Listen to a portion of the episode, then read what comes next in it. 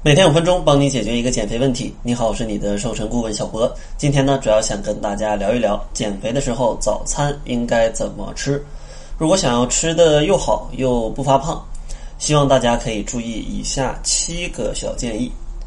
首先，第一个建议呢，就是要控制热量，建议早餐的热量占全天的百分之三十左右。给大家举几个例子啊，看看百分之三十到底有多少。可能一个成年女性每天消耗的热量差不多在一千六百到一千八百大卡左右。如果是百分之三十，大家可以自己算一下，可能就是五百到六百大卡这样的样子。如果是一个成年的男性呢，可能每天消耗的热量差不多是在两千到两千二百大卡。所以如果是百分之三十，可能就是六七百大卡这个样子。当然，每个人的代谢都是不一样的，大家可以在网上自己去换算一下。然后看看早餐自己究竟应该吃多少。然后第二个建议呢，就是一定要拒绝传统的油腻的早餐，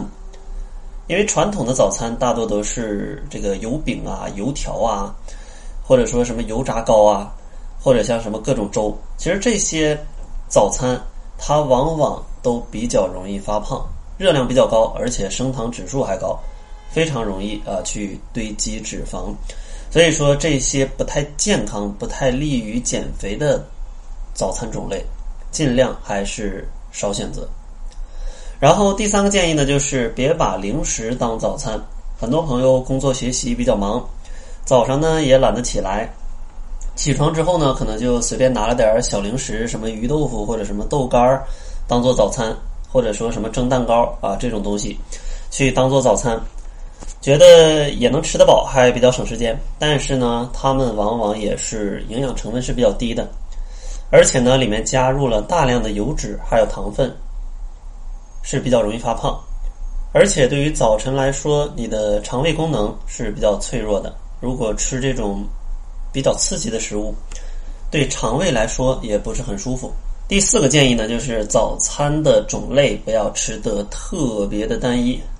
很多朋友赶时间啊，可能早餐随便糊弄一口，或者觉得早餐其实啊简单对付一下也无所谓，其实中午还会再吃，这样的心理呢，都会导致早晨就不太重视早餐这个事情，结果呢就吃个馒头或者吃个油条，可能或者吃个面包，就觉得哎早餐就过去就算了，